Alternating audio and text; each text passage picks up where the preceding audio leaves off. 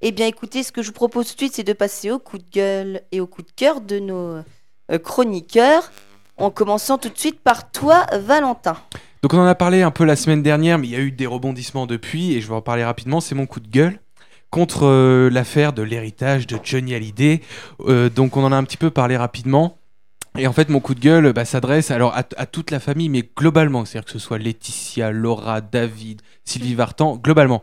C'est-à-dire que je trouve quand même, il est mort depuis quoi? 3-4 mois? 3 mois à Il est mort le 6 ou le 7 décembre dernier. 6 décembre. Ouais, donc Le deux, 6 décembre, ouais. deux mois, en- bientôt trois mois, on va dire. Euh, et donc, on, on les voit se déchirer pour des questions d'argent, quand même, devant tout le monde. Et on, on les voit, alors, entre se balancer, euh, voilà, Laetitia, elle était comme si, Laura, nanana. Enfin, je trouve que c'est juste. euh, Déjà rien que pour euh, par respect pour l'artiste qu'on l'aime ou qu'on l'aime pas hein, que ce soit lui ou n'importe qui d'autre euh, rien que pour respect pour sa mémoire rien que par respect pour les gens qui l'aimaient bien enfin globalement on a déjà on n'a pas à entendre toutes ces histoires là parce qu'on honnêtement on s'en fout et ensuite, euh, tout le monde reprend et, donne des accusations, donc notamment contre Laetitia Hallyday, qu'elles soient fondées ou non. Et je trouve que c'est quand même extrêmement violent, alors que toute cette histoire ne nous concerne pas. Même Eddie Mitchell, je crois, c'est Ouais. prononcé. Ouais, tout le monde, euh, même. Michel Drucker, il donne son avis. Enfin, ça, ça devient un peu n'importe quoi. Et euh, et il y a un peu, il y a, il y a du vrai, il y a du faux, il y a des démentis. Et on a envie de leur dire, bah, écoutez les gars, euh, faites une réunion de famille à Marne la ça, Coquette là. Vous avez parlé, vous fermez les portes. Vous vous engueulez un bon coup, vous faites des papiers, puis nous on s'en fout quoi. Oui, Enfin, c'est ça, en fait, clairement, je veux dire, c'est c'est dommage. C'est une histoire de Bah, famille, disons tout simplement, sont- et qui Bah ne ouais, et pas puis ça, ça rien. euh, Alors même si c'est quelqu'un de connu, fans. mais euh, je pense que les fans n'en ont pas grand chose à faire de savoir si Laura elle a eu euh, telle Ça partie dépend, de la ça- maison ou. Ça dépend justement, ça Il y en a qui sont Valentin. très Mais là, ça, là, ça Moi, suis- vraiment en voyeurisme. Bah, à ce moment-là, voilà, c'est ça. Mais moi, je suis d'accord avec toi dans le sens où ça n'a bah, pas de sens, tout Mm. simplement. Mais il y a des fans qui sont vraiment très attachés à ça et qui vivent la famille. Enfin, ils se Ah sentent dans la famille à l'idée. Donc. Mais là, on est en train de faire des. Ah oui, pardon. Mm. On est en train de faire des, des parties de. Faire des clans. Alors en gros, c'est est-ce que tu es du côté de David ou Laura Oui, ou de ça. Laetitia Mm. Et c'est un peu. C'est un peu irrespectueux. Oui, euh, pour, euh, Alors, on parlait, de, on parlait de ceux qui ont donné des réactions. Dedans, il y a Lynn Renault qui a donné une réaction aux Parisiens. euh, et elle a dit, elle a dit, cette, elle a dit qu'elle, s'est- qu'elle était attristée de voir les proches de son, de son filleul, en gros, régler euh, leur compte sur la place publique. Je la cite, hein, c'est terrible, ces choses-là auraient dû se régler en famille, cela va durer des années. Cela va faire Dallas écouter des millions en avocats des deux côtés. Je pense que cela ferait beaucoup de chagrin à Johnny de voir cela. Oui, Voilà. mais c'est pas la seule à avoir pris parti dans ce sens-là. Voilà, elle a dit aussi, je cite, il fallait rester sur le bel enterrement de Johnny, sur cette image d'amour populaire, ce souvenir unique au monde, qu'on ne gâche pas ça, il faut laisser Johnny en paix. T'as raison, Lynn. En con- et en concluant, je ne les juge pas, je ne juge personne, la sagesse est qu'ils s'arrangent entre eux, j'espère qu'il en est encore temps. Voilà. Merci pour cette belle lecture, Valentin. Et euh, merci Valentin pour ce coup de gueule. Et je t'en prie. Morgane, Donc pour ma part, ce sera un coup de cœur plutôt. Euh, c'est euh, une mini-série euh, Arte Créative. C'est History Creed, qui est produite par un YouTuber qui s'appelle Nota Bene. Il est connu pour faire des vidéos sur l'histoire, pour expliquer un peu toute l'histoire. Et cette fois-ci, donc, il, fait, il propose 10 petits épisodes sur une enquête sur les relations entre les jeux vidéo et l'histoire. Euh, on nous parle d'Assassin's Creed, Battlefield, tous ces jeux vidéo qui sont très connus.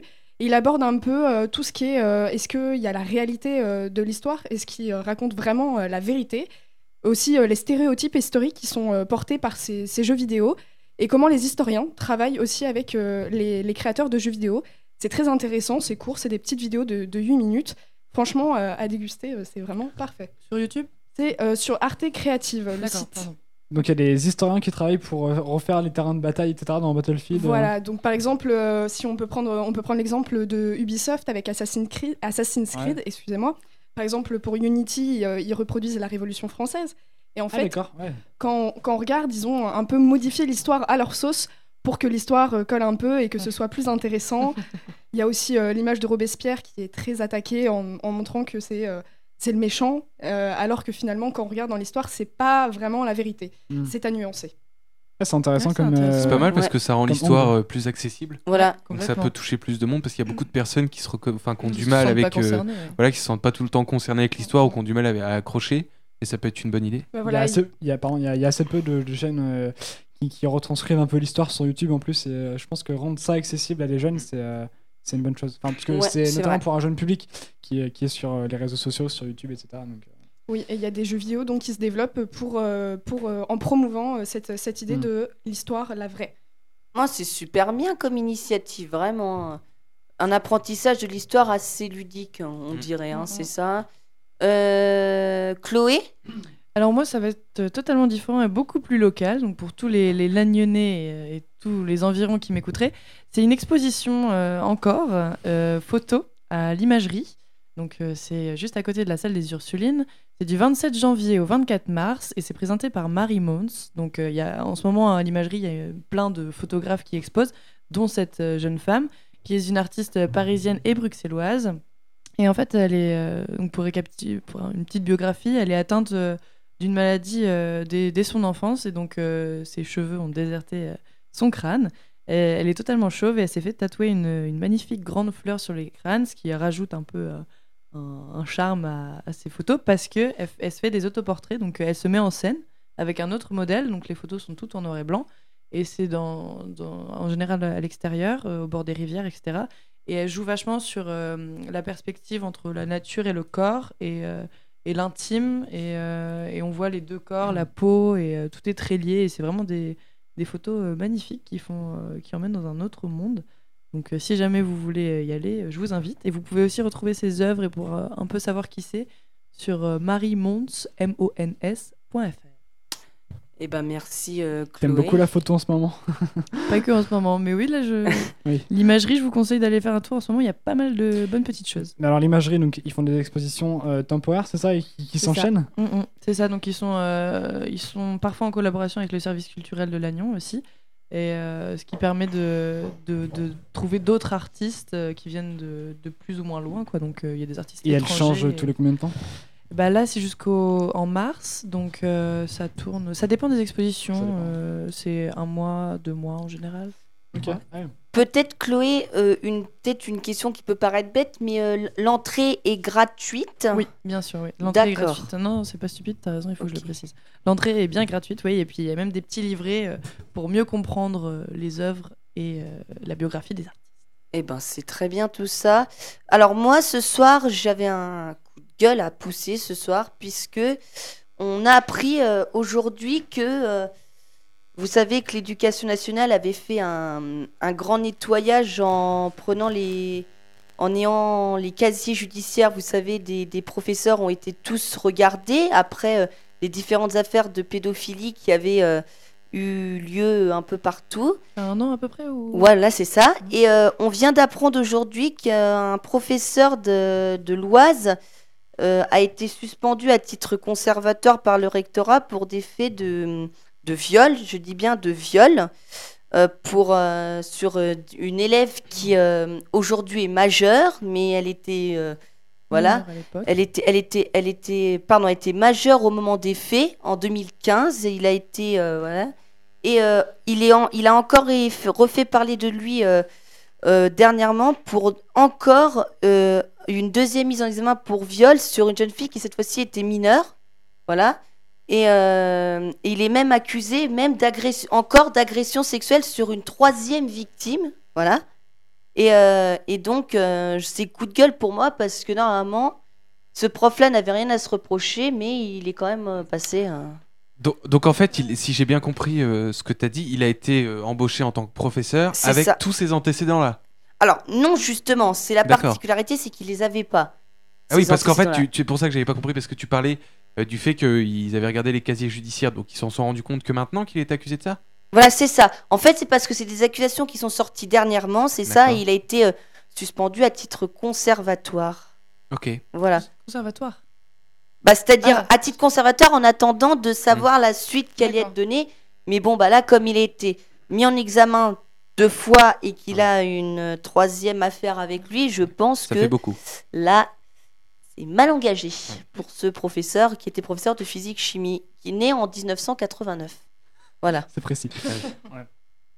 voilà. Et Tristan maintenant. Tristan, Alors j'ai un coup de cœur, un coup de gueule plutôt, euh, par rapport euh, à la fermeture à Lannion, c'est un coup de cœur aussi local, euh, sur la fermeture à Lannion de la ligne euh, d'avion entre Paris et Lannion, euh, qui avait été créée en fait il y a une euh, trentaine, quarantaine d'années pour désenclaver euh. Et euh, donc là on apprend qu'elle se ferme puisque la compagnie donc, qui, gérait cet avion, enfin qui, gérait cette ligne, la compagnie, donc c'est Scheller, Scheller, comme ça, qui, en fait, la compagnie a annoncé que c'était plus du tout rentable. Et enfin, c'est pas la compagnie, c'est l'État qui a annoncé que c'était plus du tout rentable, parce qu'il faut savoir que cette ligne était totalement subventionnée par l'État et que ça faisait un poids beaucoup trop lourd pour eux. Donc voilà, ils l'ont fermé. Bon, après, bon, c'était une ligne qui était prise en majorité par des cadres euh, de Nokia et de Orange à Lannion. Euh, bon, bah, voilà, ils se sont rabattus. Enfin, tout- toutes ces personnes-là se sont rabattues vers d'autres moyens de transport comme euh, le train, etc., qui sont finalement moins chers parce que la ligne était devenue très chère euh, après la dernière euh, reprise par, euh, par Scheller. Donc bon, c'est dommage. voilà, une baisse d'affluence et une baisse, une baisse de. Enfin, c'est un. Comment, comment dire C'est un. Je sais, je sais pas comment dire. Et personne ne s'est Un plaint. enclavement, un enclavement supplémentaire. Les acteurs locaux euh, se plaignent Ouais, du fait qu'en ça. fait, euh, ça risque d'amener euh, tout ce qui est euh, bassin euh, d'activité vers Brest. Mais en parce qu'en fait, euh, il y a l'aéro- l'aéroport international Voilà, à Brest, et ce qui permettait de relier Brest à Lannion, qui maintenant n'est plus là. Donc en fait, les, les entreprises risquent de déménager à Brest pour être à côté de l'aéroport En fait, international. les- les- les cadres allaient de plus en plus prendre l'avion à Brest, puisque c'était, je crois, jusqu'à l'été dernier, c'était la compagnie Up qui avait repris en fait euh, cette ligne. Et le problème de cette compagnie, c'est que pendant de nombreuses, euh, pendant de nombreuses semaines, euh, l'avion n'avait pas pu passer, ce qui avait créé beaucoup d'irrégularités, etc. Donc beaucoup de cadres s'étaient euh, rabattus sur d'autres moyens de transport. Et euh, bah, finalement, ils se sont habitués et, euh, Mais les ils, autres ils- lignes, et ils sont pas revenus à l'agneau. les autres, pardon, les autres lignes euh, restent ouvertes. Les autres lignes. Il y a, Il y a- alors, il il y y a avait- très peu d'autres lignes. Il y a, la ligne Oui. il y a la ligne qui va jusqu'à Pau. Ah, quand- ah, quand même Il y a, Oui, il y a Pau. C'était pour les vacances Euh, d'hiver d'ailleurs qu'elle avait été lancée Oui. cette ligne. Sauf que c'est pas une ligne régulière, c'est une temporaire. Et euh, voilà, après le reste, euh, ils savent pas. En fait, les salariés sont vraiment incertains euh, par rapport ça. à cet avenir-là. Euh, Il y a un des salariés euh, qui, me- qui me confiait justement que bah, il pensait qu'il y a la moitié concrètement des effectifs qui allaient être euh, supprimés. Euh, bon. Est-ce que ouais, l'aéroport va fermer ou est-ce qu'ils vont euh, voir, Alors, euh, en fait, l'aéroport ne fermera pas, mais il y aura beaucoup moins de salariés et ils vont changer totalement de prérogatives en fait. Euh, se tourner vers du tourisme Oui, je pense. Bah, en fait, ils en savent, pour l'instant, ils savent, ils en savent rien, mais ils savent qu'en tout cas, ce sera plus un, aéroport, ce sera plus déjà un aérodrome. Euh, je pense que ce sera plus ouais, pour le tourisme, le- etc. Donc, euh, je sais pas. euh, pour survoler Pour l'instant, l'avenir est flou. Exactement. Bah, Et- et il, y juste- a, il y a beaucoup de tourisme, oui. Et juste pour préciser, voilà, euh, pardon, pour préciser, il y, en, euh, il y avait trois vols aller-retour pour Paris.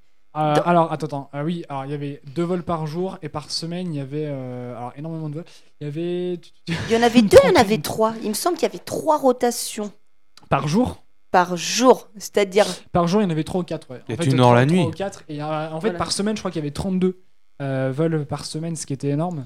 Et Bah, ce qui était plus du tout et rentable, puis, euh, euh, pour la en fait, le, on- ce qu'on- ce qu'il faut dire aussi, c'est que le nombre de passagers baissait, euh, Bah oui, voilà, c'est pour ça que c'était Voilà. plus rentable du tout. c'était plus rentable. Et, euh, Même euh, l'an dernier, il y avait beaucoup plus de passagers que cette année-là. Donc, euh, bon. voilà, donc euh, triste fin pour notre aéroport local de Lannion. euh, Exactement. on espère que ces employés. euh, Bah, tous les salariés, en fait, euh, savent pas du tout ce qui va se passer. Enfin, savent pas du tout si eux, euh, ils vont être. euh, Il y en a beaucoup, tu licenciés sais pas. pas Alors, bah. Alors normalement il y aura ouais, la moitié, en fait ils sont 20 salariés Ok. euh, sur le site, sinon ils ils pensent qu'il y aura la moitié qui, qui risque d'être licenciée. En tout cas il y aura des offres de reclassement qui vont être proposées à chaque salarié, ça c'est euh, c'est sûr. Après, euh, voilà, ce que qu'est-ce que feront les salariés qui, qui resteront, etc. Ou comment le terrain sera réhabilité, etc. Enfin ça ils en savent rien. Et si vous voulez euh, plus d'infos, nos camarades de Grand Angle ont, euh, consacré un reportage. Grand Angle, hein, c'est euh, un JT euh, présenté. euh, Non non, toutes alors, les semaines C'est pas sur grand angle, c'est c'est pas grand angle. Mince Grand angle c'est autre chose. C'est co- Comment s'appelle euh, leur émission euh, C'est euh, alors c'était une, c'était une émission spéciale sur TBO normalement sur Ah oui. retrouver on sur peut la retrouver TBO. sur voilà. Et Euh, ont grand angle c'est autre chose, on peut en parler aussi. C'est- Alors, grand angle, Oui. oui. Alors, attention, grand, Alors, grand angle, c'est un- c'est un pluriel. Si j'ai bien compris, c'est un projet de des deuxième années en journalisme de l'IUT de Lannion.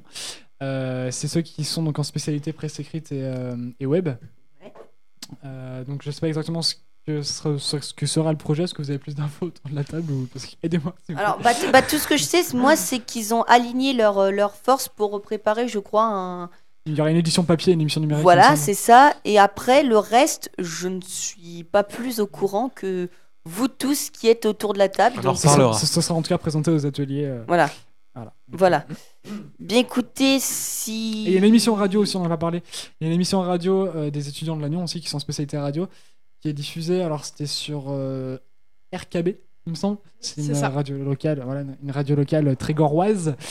Euh, donc voilà, vous pouvez l'écouter aussi si vous voulez, quand vous n'écouterez pas TTU. Eh ben, on va faire ça avec grand plaisir à nos, les étudiants de deuxième année de l'IUT de Lannion en journalisme. Voilà.